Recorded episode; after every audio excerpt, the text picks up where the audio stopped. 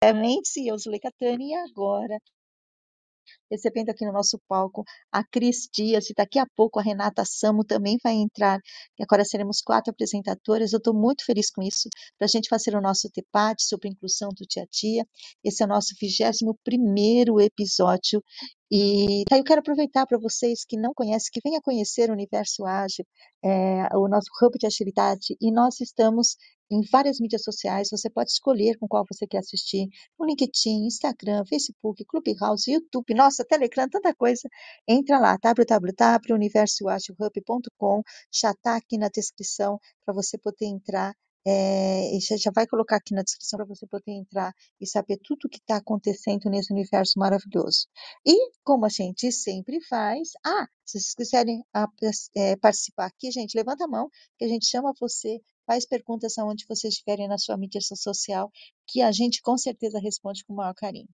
Então, como sempre a gente faz aqui, nós vamos começar com a minha autodescrição, em seguida Agatha e Cris, por favor, vocês façam de vocês para a gente começar nosso bate-papo de hoje.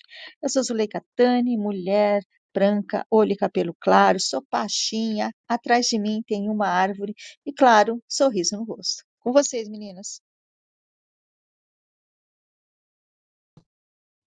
Bom dia, ainda não almocei, Zuleika.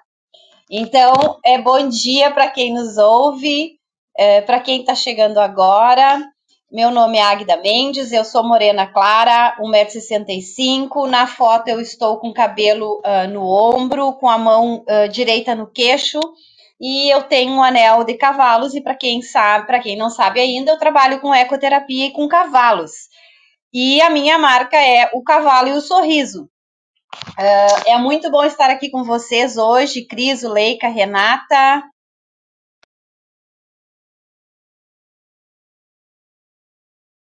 Olá, boa tarde. Meu nome é Cris. Eu sou mulher cis, preta. Estou com o cabelo amarrado, com uma franja do lado, com óculos bordô, um batom meio rosinho, uma,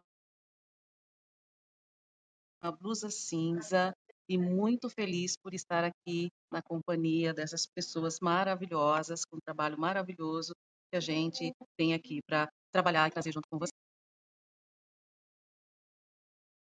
Renata, seja bem-vinda e já pode entrar, se você conseguir falar, já fazendo sua autodescrição, por favor.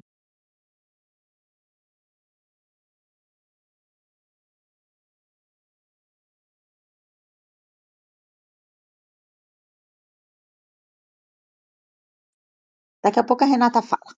Enquanto isso, gente, é, como a gente estava comentando, é, essa nova. A, a gente sempre quis é, eu e a, e a Agatha, que a gente encontrasse mais pessoas que viessem para ser parte desse time, mas sempre com essa, a, com essa filosofia e com essa forma que nós estamos pensando, é, dar a voz para a inclusão. Então, aqui nos nossos 20 é, episódios anteriores, né, a gente sempre tenta trazer conteúdo, explicando, colocando a especialização que nós temos, mostrando como que é o cotidiano, o que, que a gente faz, o que, que a gente pode aperfeiçoar, e trazendo a fala dos atípicos, dos, das famílias dos atípicos, de professores, de professores que têm convivido com, isso. com isso. Então, então é, é, Renata, você está com o microfone tá aberto, eu falo para a microfonia. Você quer fazer só a descrição e depois eu continuo? Pode fazer. Pode fazer. Posso. Bom dia, tudo bom, pessoal? Meu nome é Renata Zamo, sou psicóloga. Eu sou morena uh, cabelo loiro, loiro escuro ou moreno claro, né? Sou branca, tenho olhos azuis esverdeados. Estou no momento dirigindo, né? Como eu disse antes uh, para as meninas, uh, hoje eu entraria mais rapidamente para me apresentar, para poder comemorar com todas, né, esse, essa inclusão aqui no grupo, muito, muito contente, né, minha marca é o sorriso que chega a apertar os meus olhos quando eu sorrio, de tão feliz, e nesse momento eu estou assim, de estar com esse grupo, para que a gente possa causar impacto do bem, né, levar o debate da inclusão, poder falar com profissionais e com pessoas que vivem a inclusão do dia a dia, vivem as dificuldades também e podem compartilhar conosco as superações. Então, muito, muito prazer estar aqui com vocês nessa manhã e nas próximas também. Obrigada, Renata. Muito bom. Aí, continuando, né, a gente sempre quer trazer, então, os, as pessoas é, atípicas, a família, a gente já trouxe professores, é, que têm o convívio, e para ver como que a gente faz essa inclusão de uma forma ah, mais ativa e que realmente aconteça, não fique algo no papel, a gente sabe que tudo começa com teoria, é, em alguns momentos primeiro tem a prática, depois vai para a teoria, mas enquanto mais nós pudermos expandir essas informações, é, vamos atingir um número maior de pessoas e, consequentemente, a gente faz a transformação da sociedade. Então, começamos com as duas, duas já duplicamos, e já vou dizer também, gente, uma coisa muito boa, que foi na semana passada, quando o André Sanches passou a informação da quantidade que nós temos de, de pessoas que assistem agora e depois assistem depois o nosso podcast, e chegar aí a a gente começou isso em dezembro e saber que nesse pouco tempo nós já atingimos aí um, um, um podcast que teve 44 visualizações, isso me enriqueceu, deixou meu coração muito aquecido. Que, falando, olha, e o número 4 parece que está assim presente para nós, né? Eram duas, agora passou para quatro, 44 postagens, muito, muito feliz com tudo isso. E, é, Agda, não sei se você quer comentar alguma coisa, se a gente já chama a Cris, porque hoje é meio apresentação de todo mundo, né? A forma que a gente achou de trazer e chamar novidade. A gente vai chamando o pessoal, daqui a pouco já vou colocar aqui o, o link do, do Universo Ágil para a gente é, colocar aqui na rede, para vocês saberem onde nos encontrar. Aí eu não sei, Agda, quer falar um pouco também e depois a gente chama a Cris para o palco? Vou falar porque eu gosto de falar. e principalmente estar tá nesse espaço falando de inclusão, né, Zu? É, nós começamos em duas, numa conversa, para quem está nos escutando agora, né? Nós começamos numa conversa de um domingo, numa reunião, e, e aí surge o Agilidade Inclusiva. Nós começamos em dezembro, dia 16 de dezembro, nosso primeiro podcast. Hoje nós estamos no 21 primeiro podcast e já duplicamos o nosso trabalho, né? Que coisa boa poder é, compartilhar o nosso trabalho ativamente, com agilidade, mostrando para as pessoas é, de forma clara, objetiva, com, com experiências, falando de pessoas atípicas, colocando as pessoas atípicas no protagonismo do trabalho, isso é muito importante a nossa, o nosso trabalho está uh, de uma forma muito produtiva. Toda sexta-feira, agora uma hora, nós estamos com a Renata e com a Cris, que são pessoas maravilhosas, são pessoas que também estão diretamente ligadas no processo da inclusão, e isso é muito importante, porque nós vamos falar é, com profissionais, nós vamos falar com famílias, nós vamos falar com as pessoas atípicas, nós vamos dar voz e vez às pessoas que precisam falar, precisam mostrar o seu trabalho e transformando vidas, isso é muito importante. Cris, bom dia, Cris, querida. Oi, bom dia. Que bom, gente, estar aqui. É, é, o que, que vocês querem que eu fale? Fale um pouquinho do meu, do meu trabalho, da minha experiência. Pode ser assim? Isso, isso. Conta sobre você, sua vida, como que a inclusão entrou. A gente precisa conhecer você. Por que, que você está aqui e Perfeito. aceitou esse convite? Tá, joia. Bom, uh, primeiramente, eu cheguei aqui, foi numa sala que eu assisti uma única vez, que eu amei, participei, e ali já veio o convite da Zuleika para eu participar de, um, de, uma, de, uma, né, de, um, de uma sala comigo, foi muito bacana.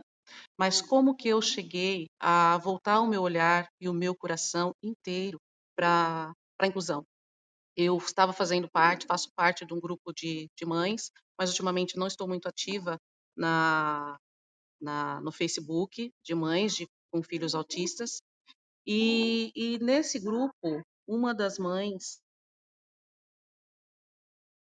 a gente teve, uma notícia que uma das mães havia cometido suicídio, porque ela não tinha aguentado, né, tanta, tantas coisas, quem eram próxima a ela fez essa, esse relato, aquilo mexeu demais comigo, demais, demais, demais, demais. Eu falei, eu preciso falar com as famílias, eu preciso falar com as mães.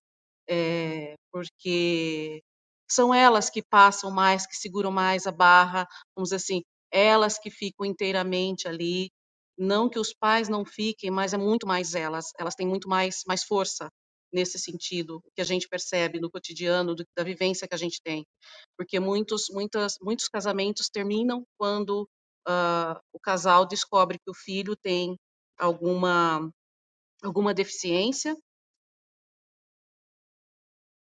e, e muitas vezes é o homem quem sai da relação, por não aceitar, por não aguentar, e isso mexeu demais comigo, porque eu lembro que quando eu estudava, nós fazíamos magistério e nós tivemos oportunidade de fazer estágio na PAI. E quando eu fui pela primeira vez na PAI, eu entrei chorando e saí chorando. Não consegui ficar. Eu olhava para as crianças, eu chorava. E eu cheguei no meu professor de estágio e falei: eu não, não posso ficar aqui assim. Para elas, elas não estão sentindo o que eu estou sentindo. Eu não posso ter esse olhar com relação a elas. E eu não fiz o estágio na época, né? Depois eu fui para a faculdade, aí em sala de aula uh, eu tive maior contato com, com as crianças, que eu tive, quando, principalmente quando entrei, entrava para substituir. Eu lembro que uma escola me chamava para poder substituir por conta de uma sala que ficava no pátio, porque ainda era um período em que não havia a inclusão dos alunos nas salas regulares, havia sala de educação especial, onde se colocavam todas as crianças com, com todo tipo de, de, de deficiência, né, uh, dentro dessa sala. Então, quando a professora faltava, ninguém queria dar aula. E aí, quando eu entrei como substituta, eles só me chamavam, porque eu conseguia trabalhar com todas as crianças. Eu não tinha formação, mas eu conseguia trabalhar, conseguia lidar com eles, me comunicar com eles. Então, assim, eles falavam: o que essa moça está fazendo que não está tendo nenhum barulho, não está tendo nada? É, aí, daquele dia, eu falei: poxa, eu consigo, eu posso. É diferente daquilo que, que, que eu pensei, e quando eu fui, eu tive um impacto. E a partir daí eu fui estudando, fui tendo contato com outros, com outras crianças, com outras, com outros tipos de de deficiência, surdez. Então sempre buscando a, a, a, a, me comunicar, a trabalhar com elas, e isso foi me envolvendo. No momento, eu digo no momento, porque eu ainda estou em processo e é, a minha filha de 15 anos, ela apresenta alguns aspectos do transtorno, do aspecto do espectro autista, do autista. E, e aí a gente vai levá-la para poder né, fazer todos os testes e verificar. É, para mim, é, é, tranquilo, está sendo tranquilo, por conta de eu ver as, o jeitinho dela, as dificuldades dela e algumas e as facilidades dela, então a gente se dá muito bem, mas importante para ela poder se entender, porque ela fala assim, mãe, tem algo diferente comigo, ela fala. Então, isso, né, é, vai ser muito importante, muito mais importante para ela, para ela poder se entender, para ela poder se organizar melhor e ajudar até mesmo no, no, nos estudos. E, e, esse envolvimento foi, foi, foi crescendo, cada vez mais trabalhando. Aí, quando eu fui para a direção de escola, então aí você, eu fui para uma escola em que tem sala de recursos que atende as crianças da, da cidade, né, das escolas estaduais que tem a, a, a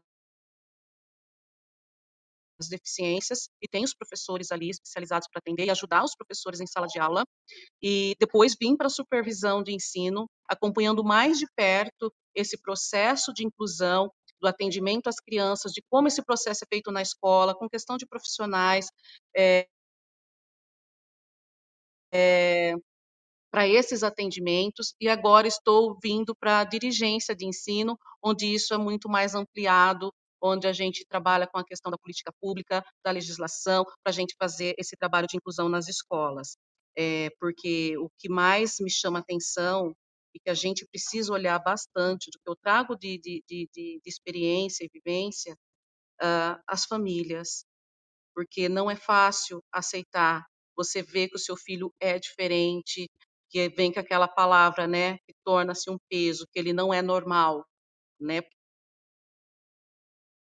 Que ainda tem muito disso, que quando você vai conversar com o pai e faz aquele diagnóstico ali, né, faz avaliação, igual que a gente faz a avaliação da criança, né, junto com o profissional,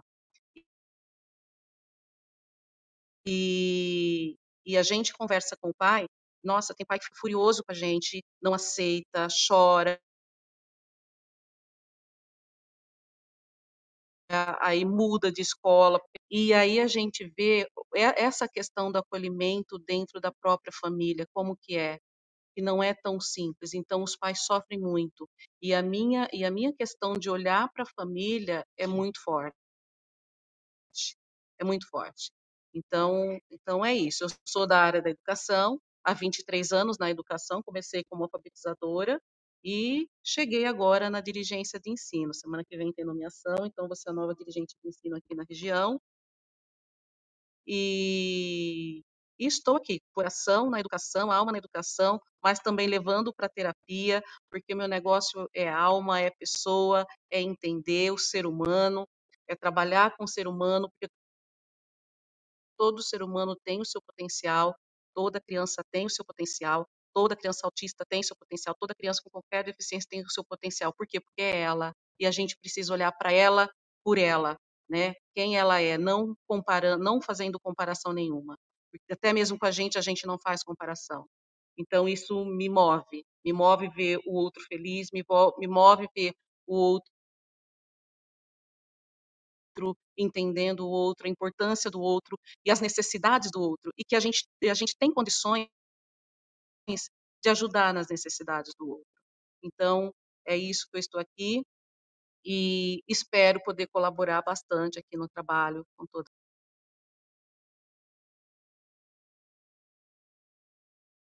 Que máximo! Que, que legal ouvir a sua história, Cris. É, a gente percebe até a, a, todo mundo que ouve aqui sabe que uh, quem está aqui é, começa a falar com muito entusiasmo tudo aquilo que está acontecendo, porque é a nossa vivência, é a nossa uh, perspectiva, é a nossa vontade, né, de realmente fazer a diferença no mundo. Então, muito obrigada por você ter aceitado o convite, que bom que deu certo, e com certeza muitas histórias e muito, muito envolvimento a gente vai conseguir fazer até aqui. Não é isso, Agatha? Com certeza, Zuleika, com certeza. É uma história linda de, de construção da, da profissional. É, nós estamos, como profissionais, nós estamos sempre nos construindo. Na psicopedagogia, aonde eu atuo, nós falamos as alicianas, que nós nos, uh, eu tenho um grupo que se chama as alicianas, é, nós fizemos uma formação com Alicia Fernandes, que é, foi um ícone na psicopedagogia, na América Latina. E nós falamos que, enquanto profissionais, nós nos construímos e nos desconstruímos e nos reconstruímos.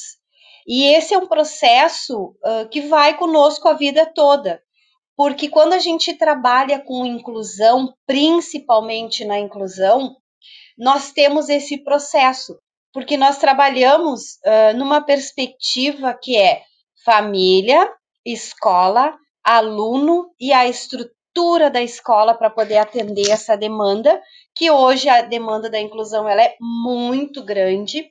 Nós temos é, uma proporção, como nós já havíamos falado, da, da última pesquisa que saiu agora há um mês uh, nos Estados Unidos, que de 36 nascimentos, um será diagnosticado com autismo nós temos uh, aqui no município de Quaraí, onde eu atuo como psicopedagoga, nós temos em sala de aula em torno de dois a três alunos com uh, um diagnosticado e dois suspeitos.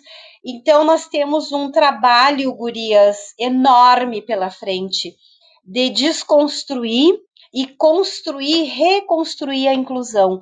Nós vamos uh, falar sobre isso 100% do nosso Agilidade Inclusiva. E digo a vocês que eu sou muito grata por esse momento das sextas-feiras, porque faz com que eu, muitas vezes, repense enquanto profissional a minha atuação, quando eu saio uh, nos atendimentos em, em, consultório, na escola, na escola da educação infantil, no município, no estado, uh, como é complexo o nosso trabalho. E realmente, quando a Azul fala de um trabalho de formiguinha, sim, nós temos um trabalho de formiguinha que começamos em duas, agora estamos em quatro. Nós temos, como vocês já viram, a Zuleika falando da questão da pesquisa, nós estamos impactando sim pessoas, nós estamos impactando sim famílias, profissionais, os próprios atípicos que vêm conversar conosco uh, nos podcasts. Vamos trazer mais pessoas atípicas para falar, dar voz a eles é importante, porque eles necessitam de espaço, eles precisam de espaço. E nós temos conversado muito aqui no, no Agilidade Inclusiva, vendo histórias, ouvindo histórias de pessoas atípicas que superaram os seus limites, que superaram, inclusive, a dor da família e a dor da sociedade em não saber como lidar. Então, nós temos um trabalho aqui maravilhoso para pela frente. Isso mesmo, gente. Quando a gente fala nesse trabalho maravilhoso, é, o que, que a gente, o que, que representa tudo isso para nós? Representa é, a credibilidade de saber que somos pessoas.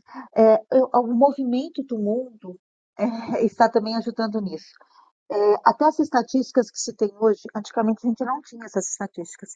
Então a gente não poderia dizer assim quantas pessoas eram, quando não era, porque a família ficava com vergonha, escondiam as crianças, faziam de tal forma que nem se sabia que tinha, ou tentavam é, é, considerar essas crianças como é, algo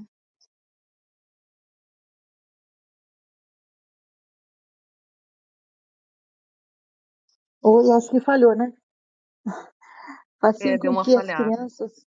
Ah, voltou? Voltei? Voltou. Então tá bom.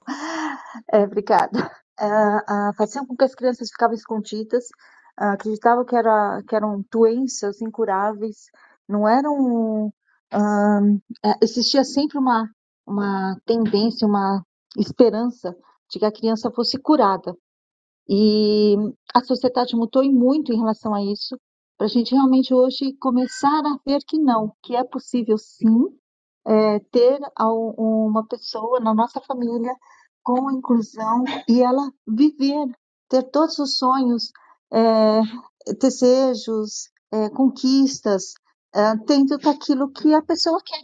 Não temos essa necessidade de transformar isso em outras, em outras situações de doença, de uma visibilidade ruim.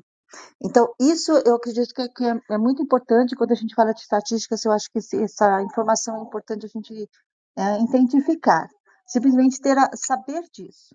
A partir do momento que a gente tem agora estatísticas comprovando isso, a, a Agda trouxe é, a, a, quantidade de pessoas que vão nascer com algum tipo de, é, com, com, a, com autismo, é, imagine quantas pessoas nós vamos precisar estar no nosso convívio e a gente simplesmente tem que aprender a trabalhar com elas.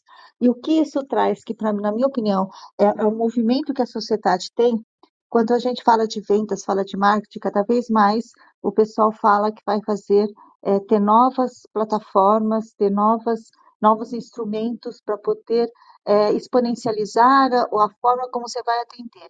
E cada vez mais o ser humano quer individualização.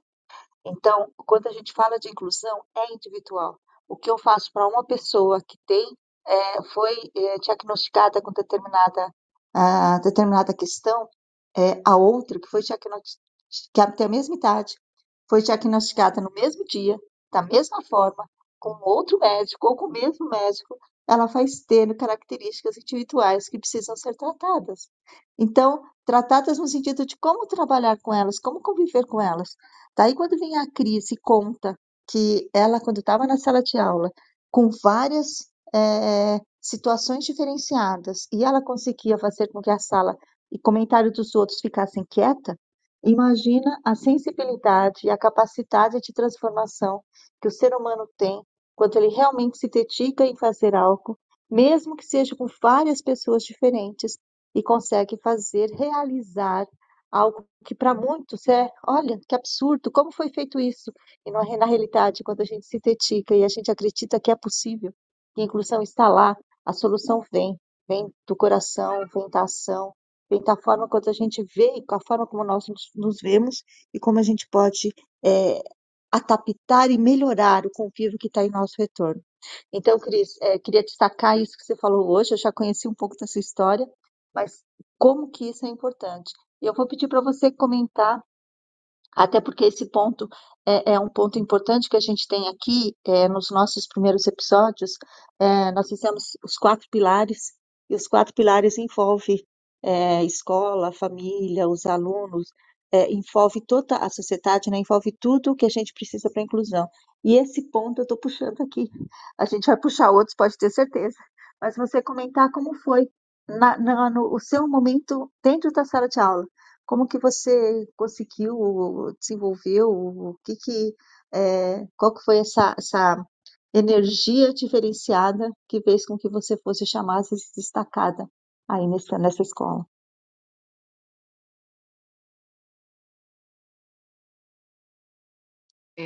Né, é aquela situação, né? Eu não tinha conhecimento das especificidades, né, de cada criança que a gente tinha lá. E, no mínimo, naquela sala, na, na época, tinha mais ou menos 20, 23 crianças em torno disso.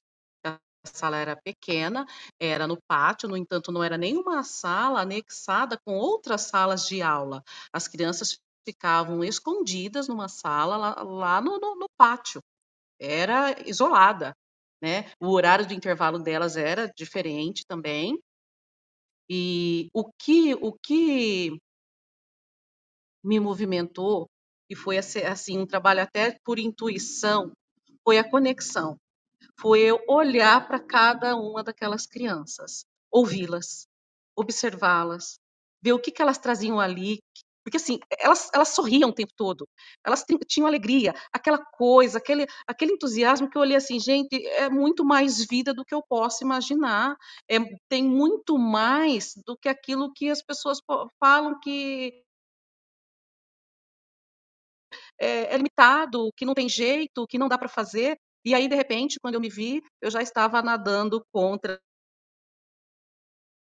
a, a corrente ali, né, do pessoal saindo daquela, daquela bolha. Mas não era sempre que eu tinha contato com essas crianças, era principalmente quando a professora faltava, mas como é, eu conseguia lidar com, com a sala, com os meninos, a professora começou a faltar bastante, ela tirava bastante licença. E aí eu ficava lá na escola com essas crianças. E então fazia atividades com eles, é, de escrita, a gente fazia os desenhos, conversava, contava história para eles, chamava-os para contar história, eles cantavam, então assim, tinha um espaço, então eles tinham o momento deles, do, desse, desse protagonismo, deles participarem ali comigo. Então assim, era, era, era diferente, era diferente, mas eu fui assim pela por intuição, com o coração de, de, de, de, de sentir, né? E aquelas crianças, de, de ver o que elas tinham para poder trazer ali, né? É, isso foi muito impactante para mim. Até que depois, nessa mesma escola, no, no, no, ano seguinte, eu voltei como professora de filosofia. Ele foi por um processo seletivo e eu tinha dois alunos, né, com, com, com situação, com deficiência auditiva. E uma delas, ah, ela fazia um acompanhamento no centrinho, né, auditivo que tinha na cidade. E, e, e, ela, e ela acompanhava as leituras. Eu lembro uma vez que a gente adotou uns livrinhos e, e, e a gente fazia a roda de leitura. Eu a vi olhando o livrinho e acompanhando. Aí eu olhei, olhei, cheguei pertinho, um coleguinha falou, professora, eu acho que ela sabe ler. Eu falei, eu também acho que ela sabe sabe ler. Aí eu falei para ela, lê pra gente, porque aí eu fiquei de frente, que ela fazia leitura labial também, lê pra gente. Ela sabia ler. E ninguém na escola sabia que a menina sabia ler. A mãe tampouco sabia. Porque eu observei que ela estava acompanhando a leitura que os colegas faziam. Ela usava o aparelho e ela fazia leitura labial também para conversar com a gente. E era uma habilidade que depois os outros professores foram trabalhando, explorando, foram inserindo essa criança para a aula, para a dinâmica da aula, para as outras atividades. Porque quando, o que, que acontece normalmente na, na, na, nas salas de aula? Porque não são todos os professores que dão aula que têm a formação, né, o conhecimento, especialização com determinadas, com, com as questões de inclusão, né, ou até mesmo com determinadas deficiências. É uma questão que tem que buscar para estudar, tá lá, mesmo que você não é, vai fazer depois a, a, a tal formação continuada, que isso faz parte. O seu aluno está ali, você precisa comunicar com ele e ensiná-lo. Mas a maioria dos casos, as, dos casos, as crianças não são incluídas. Então, se a criança ela tem um professor auxiliar, é, esse professor auxiliar fica com ela, né, fazendo, ajudando ali no, no, processo da atividade diária, e você não vê o professor da sala, né, o professor regente da sala, se comunicando com essa criança, indo lá até ela explicar as, eh, a, a, as atividades que tem que ser feita, de ir lá falar um bom dia, como você está, ou de tocar nessa criança, olhar para ela e sorrir para ela. Isso acontece muito. As crianças, elas ficam lá na sala de aula é, com esse professor auxiliar, quando ela tem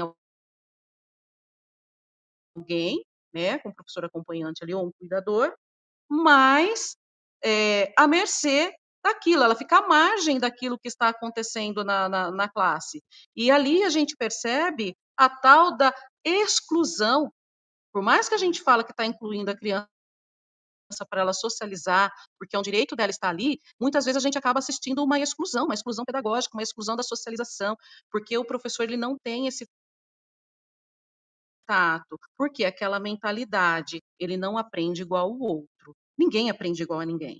Você pode falar ali numa sala de aula, você, porque a gente tem tantas inteligências, né? Aí a gente vê as inteligências e que, e que movimenta a aprendizagem de um, a aprendizagem de outro, vão aprender diferente, mas falta a sensibilidade, sabe? A sensibilidade, a empatia para se para se olhar para o outro, porque você não precisa de tanta coisa. As escolas hoje em dia têm, têm tantos recursos, mas não são suficientes para incluir essas crianças, porque a inclusão é feita de pessoa a pessoa. Ela é subjetiva, ela é pessoal, é olhando para o outro,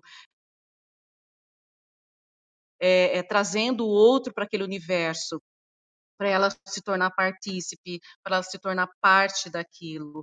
Então, quando você vê que a criança está na escola, na sala de aula, mas ela não é pertencente àquele ambiente por conta da condição dela, é, eu sou muito crítica com relação a isso. Eu falo muito para o pessoal aqui, quando a gente está em reunião, eu falo, isso é crime, é exclusão é uma exclusão e a gente tem que tomar cuidado com tudo isso que a gente faz.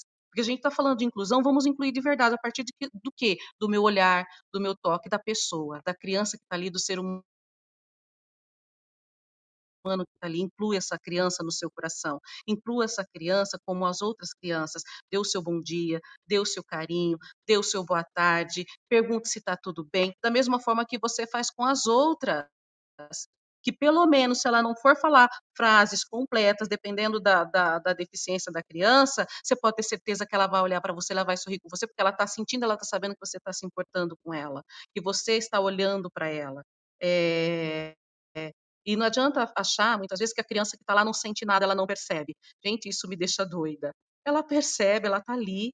O que conecta o ser humano ao outro é o sentir, é o afeto. Nós somos seres ah, afetivos e nós somos afetados, né, por, por, pelas nossas relações, pelas, pela, pela falta dessas relações. Então a gente precisa ter esse, esse cuidado. Então assim, na, quando eu me descobri lidando, né, com, com, com as crianças, com, com as suas deficiências, né, eu foi através dessa sensibilidade, dessa empatia, de, de experimentar um outro jeito de trabalhar, sem aquela questão de lousa, caderno, aquela coisa que você via que ali não ia funcionar daquele jeito. Funciona desde que você se conecta com essa criança e vê como é que ela faz. Porque a gente, quando a gente está em sala de aula, quando a gente está com o outro, a gente precisa observar o outro para ver como eu vou interagir com ela e como eu consigo acessá-la. Então, foi dessa maneira que eu consegui, e isso eu levo para a vida toda é, como uma aprendizagem muito grandiosa, e eu sempre venho repetindo para os professores, para os diretores de escola: a gente precisa ter a nossa sensibilidade, nosso senso de humanidade para a gente poder trabalhar com o outro. Ninguém é igual a ninguém. Não, não tem o, o, o normal, nós temos os diferentes, né? Nós temos os diferentes, nós temos as diferenças, porque nós somos diferentes, nós temos diferenças, mas nós somos humanos e a gente sente, a gente gosta, então a gente vive, a gente respira, estamos no mesmo ambiente, então vamos compartilhar dessa, dessa harmonia humana com todos, né? A gente não tem que escolher porque o outro não tem os dois braços, porque o outro não se comunica como eu, porque o outro não vê como eu, né? E aí, a gente precisa ter muito cuidado. E eu falo assim, e a gente precisa caminhar muito, porque o ser humano ele precisa ainda é, refinar o senso de humanidade dele. O ser humano, ele, ele, a gente vê assim que a gente está num patamar de intolerância muito grande para muitas coisas. Isso a gente vê dentro das próprias famílias, um com o outro, não é nem com um estranho, não. Então, a, a, a gente precisa olhar com carinho para a nossa humanidade, para a gente poder incluir o outro, sentir o outro, principalmente, tudo começa com a gente, né? Então, a gente precisa se, se sentir, porque a gente, quando não se sente, a gente também não sente o outro. Se a gente não se vê, a gente não vê o outro, a gente acha que se vê, né? Então, é isso.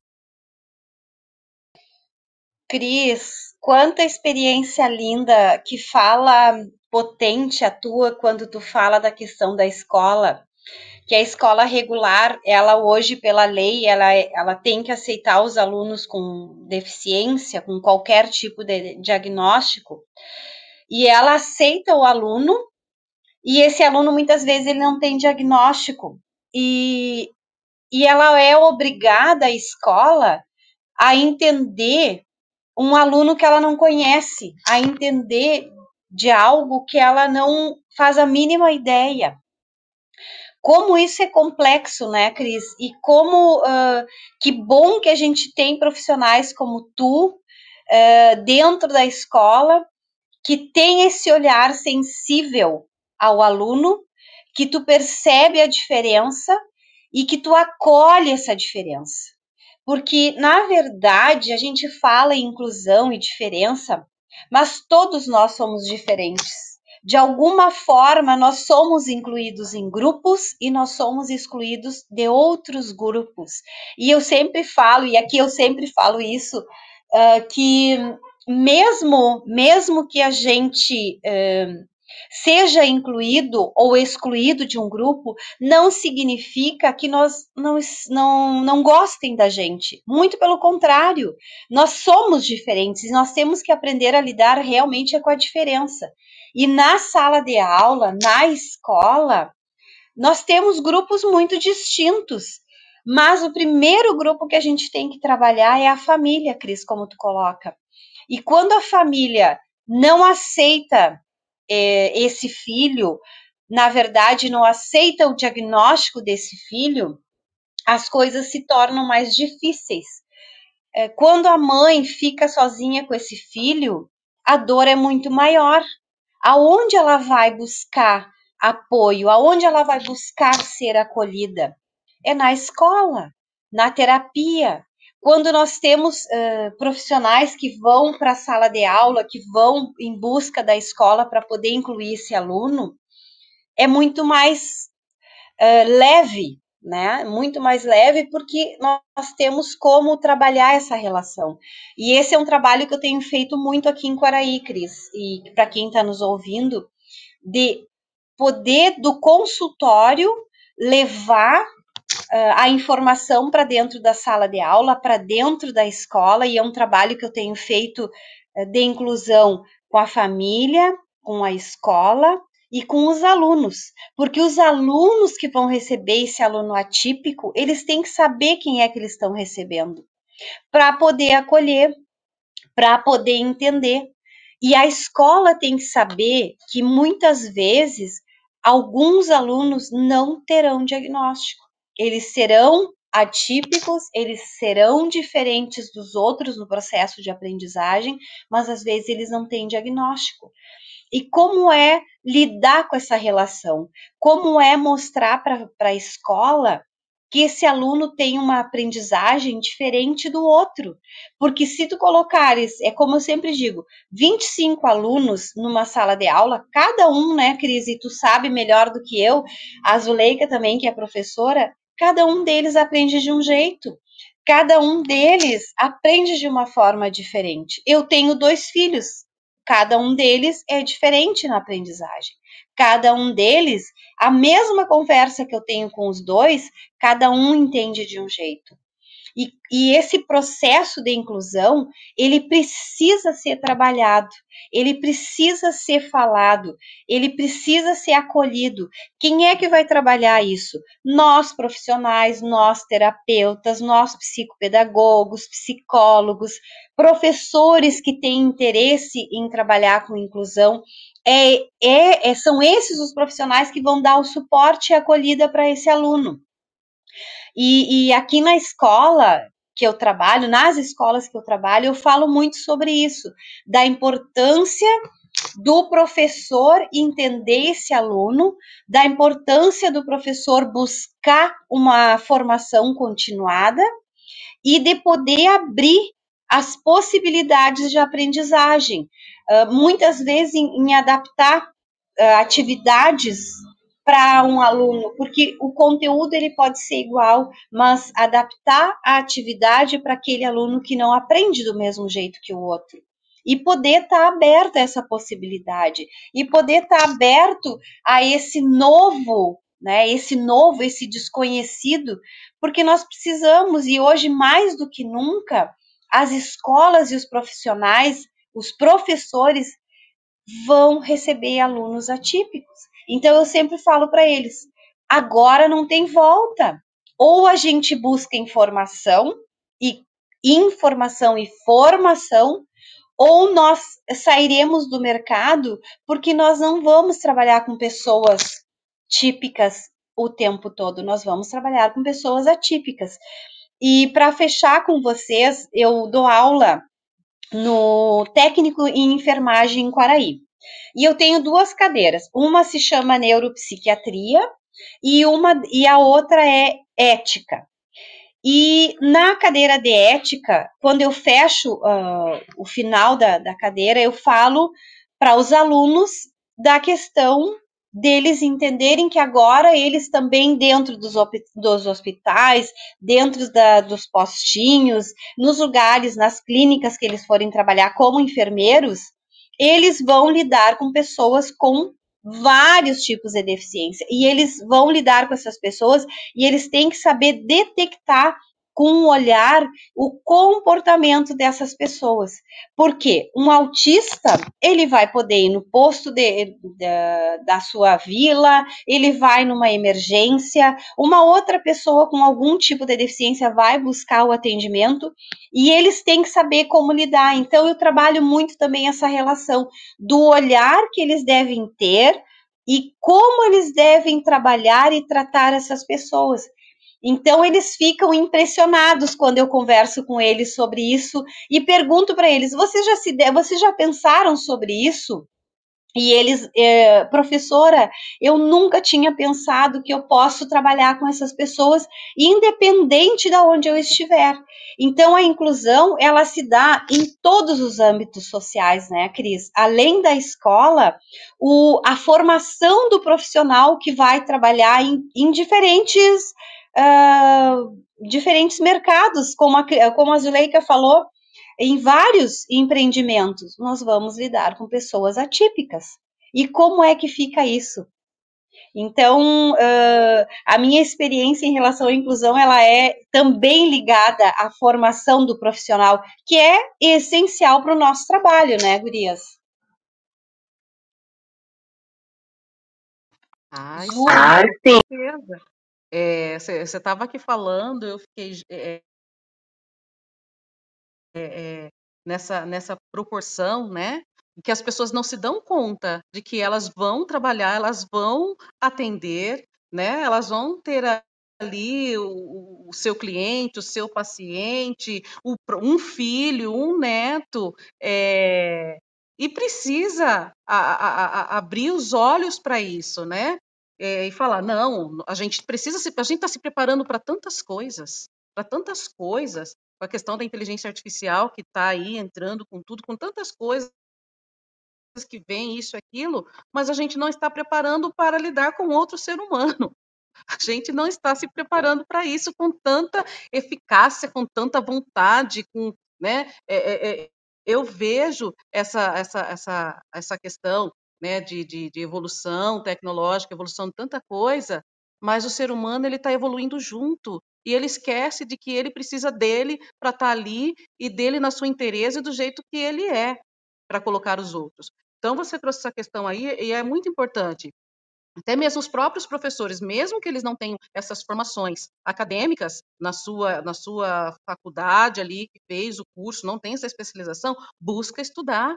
Tem tantas informações, tem tanto material didático, pesquisas aí conceituadas, sérias, é, que você que a pessoa pode estudar, a gente tem tanto acesso então a gente precisa buscar entender, não dá para ficar mais esperando alguém chegar para poder ensinar, para alguém chegar, oh, você precisa. A gente está no momento de que a gente tem que ir atrás, né? A gente tem que ter essa iniciativa. Hoje mesmo estava conversando com um colega que nós estamos com uma formação aqui na diretoria uh, sobre o espectro autista, né? E, e aí, nesse tempinho agora o pessoal saiu para o almoço, e aí a gente teve a informação de uma escola, que ontem foi de, das escolas de anos iniciais, que é do primeiro ao quinto aninho, que uma escola tem 18 aluninhos autistas diagnosticados. 18. Então, assim, e aí, professores? E aí, família? E aí, sociedade? Como que a gente vai fazer? Esses são os nossos futuros. Eles precisam ser olhados, a gente precisa cuidar bem do nosso futuro. E eles precisam de espaço para crescer e para estar tá ali atuando. Então, a gente precisa dar toda essa, essa atenção. E, e eu até queria trazer uma coisa só para finalizar essa minha fala, é, que eu lembrei da mãe de um, eu lembrei de uma cliente, ela é psicóloga, eu a atendi, e ela tem um filhinho autista. E ela mudando, falando que estava com receio de mudar o menino de escola, o que, que ela fazia, é, porque o menino não aprendia, e ela comparava muito com a outra filha, né? O menino com a, com a filha, que a filha era mais esperta, que ela fazia e acontecia. Aí eu virei para ela e falei assim: a escola acolhe o seu filho. Como que é isso? A gente, quando vai matricular o filho da gente, a gente tem que ver qual é o ser humano que está lá. Eu não posso ir simplesmente pelo nome, pelo slogan da escola. Eu tenho que ver a didática, eu tenho que ver a metodologia, eu tenho que ver o acolhimento, como isso funciona. Aí ela foi vendo, ela falou, eu vou mudar de escola. Ela mudou o filho dela de escola. Aí ela foi ver, teve a reunião do dia dos, da reunião dos pais, e a professora entregou o material. Ela falou assim para mim no atendimento: Ai, Cris, hoje eu vim tão triste para casa. Eu peguei o material dele, estava assim, sabe, com um rabisco, algumas folhas em branco, algum desenho que era umas bolas, umas coisas assim. Fiquei tão triste com a produção dele. Falei: Você ficou triste? Você sabe o que, que essas bolas representam? Você sabe que aquele risco representa para o teu filho? Você sabe que por que, que aquela folha em branco ficou em branco naquele dia?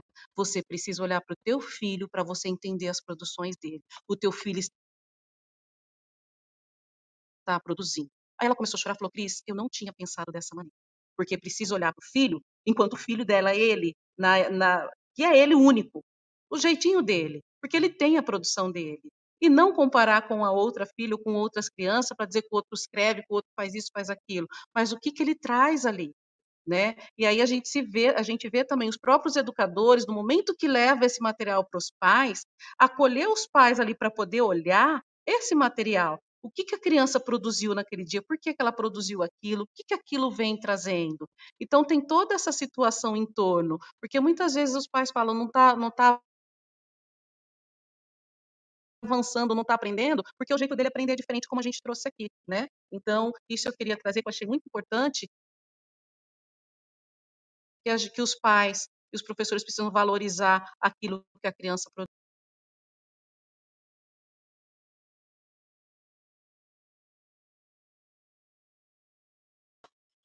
Perceberam, gente, como é que vai ser essa dinâmica aqui de nós quatro trabalhando aqui com vocês, passando a nossa experiência e sempre ter patente?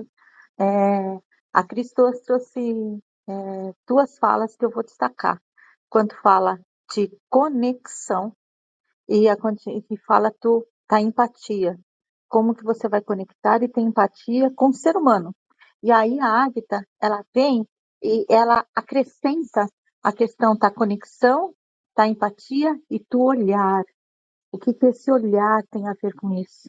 Então vamos imaginar que nós estamos, seja lá onde for, enquanto pessoa, o olhar de estudo, olhar nos olhos dos outros, atípicos e não atípicos, é essencial para o ser humano.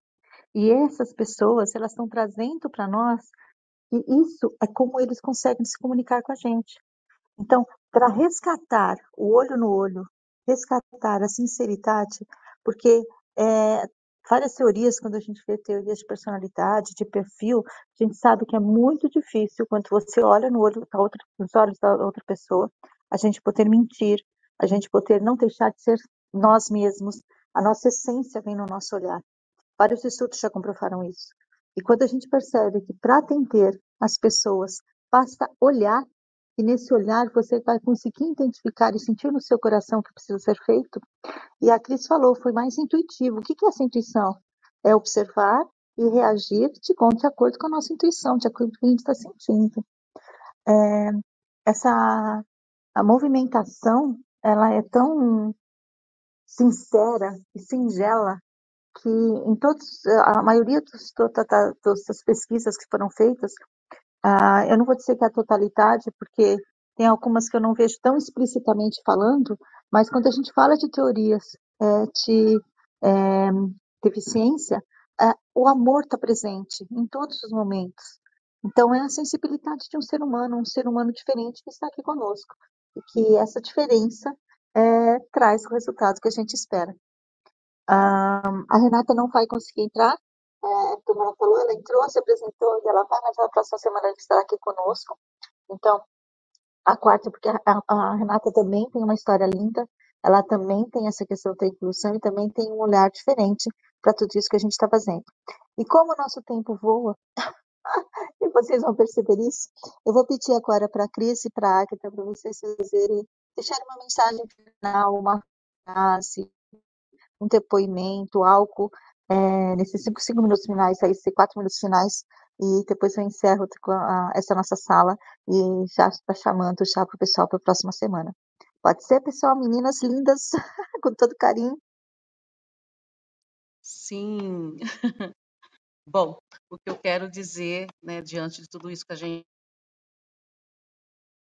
está falando, diante de tantas coisas boas que, que virão, né, frutos muito muitos bons frutos que a gente vai colher desse trabalho. Eu tenho uma, uma, uma não só expectativa, mas uma visão de que a gente vai, vai alçar altos voos com esse trabalho, a gente vai alcançar pessoas, né, escolas, instituições diante desse trabalho, e porque é um trabalho sincero, um trabalho verdadeiro, um trabalho com amor, né, um trabalho feito é, por pessoas pessoas para pessoas, é um trabalho de conexão, é um trabalho de respeito, e, e, isso é importante. É um trabalho em que a gente vai estar conectando mais pessoas, em que a gente vai estar trazendo pessoas para um olhar mais humanizado, uma atitude mais humanizada para a educação, para os relacionamentos né, com, a, com as pessoas atípicas e não atípicas, com as nossas crianças, a gente precisa cuidar desse futuro que logo, logo está aí,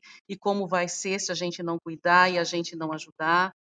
É, e deixar o meu agradecimento né, a vocês, porque por terem contado vocês, por estar aqui e por, por acreditar que vou é, contribuir né, com esse nosso trabalho de uma maneira satisfatória, de uma maneira alegre feliz. Muito obrigada. Cris, querida, Zuleika, Rei, que não pôde estar agora conosco, mas para quem vai nos escutar depois, é, é um momento muito bonito do nosso trabalho, quando a gente dá voz e vez à inclusão. E a inclusão não é um processo fácil, mas nós estamos uh, colocando de uma forma que nós sabemos uh, como dar uh, um caminho. Isso é muito importante, é dar caminho, dar uh, esse caminho para as pessoas que estão nos escutando. E a gente poder aprender. Eu estou aprendendo muito hoje, eu aprendi várias coisas contigo, Cris, repensado algumas coisas também. E é um momento que a gente tem para poder discutir e viabilizar com agilidade a inclusão nas, na sociedade.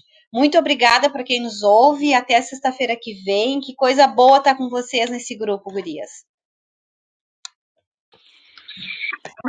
A gente termina esse podcast né, com uma sensação muito gostosa de positivismo, de alegria, de ter conquistado tudo isso. E você que está nos assistindo, que vai assistir depois, sempre sexta-feira agora, 12 horas, tá, somente até uma hora da tarde, estaremos aqui, nós quatro. Cris, Agatha, Renata e eu, Zuleika, estaremos aqui para falar de inclusão e trazendo para você dicas e formas que você pode usar a inclusão no seu dia a dia. E faça um convite. Se você é uma pessoa típica, se você é da família de uma pessoa típica, ou é professor, ou é um atendente do caixa do supermercado que tenha, que vai e recebe um atípico no seu atendimento, se você é enfermeira, e você atende e sabe como atender, ou você não sabe, você tem dúvidas, seja lá qual profissão que você tiver, venha falar conosco, venha mostrar, dar seu depoimento, falar o que, que você fez ou o que você gostaria de fazer, porque esse movimento não é meu, não é nosso, é de todo mundo, é da sociedade. Venha participar da atividade inclusiva, porque essa nossa vontade de crescer e de mostrar para o mundo que é possível, essa é a nossa missão. Esse podcast é gratuito, a gente está aqui nas mídias sociais, agilidade, vocês verifiquem aqui no, no site que hoje está aqui no link. Vocês entram, vocês vão ver todo mundo que trabalha com agilidade, vocês vão descobrir em quantos canais que vocês podem estar conosco. Faça parte desse movimento da agilidade inclusiva, porque isso vai fazer a diferença na sociedade. E, Cris, bem-vinda, muito obrigada pelo seu depoimento. A Agatha, minha querida amiga, a Cris também já é nossa amiga, a Agatha, amiga mais velha de mais tempo, que a gente se fala quase todos os dias, manda uma mensagem, alguma coisa, a gente está ali juntinha. Renata, você que está chegando até nós também, um carinho imenso para a gente conhecer a sua história e saber de tudo que a gente pode fazer, porque na realidade, quando a gente citar, nós nos damos as nossas mãos, é, o resultado é inevitável. Tenha para agilidade inclusive. Um beijo para vocês e até sexta-feira que vem, meio-dia em ponto.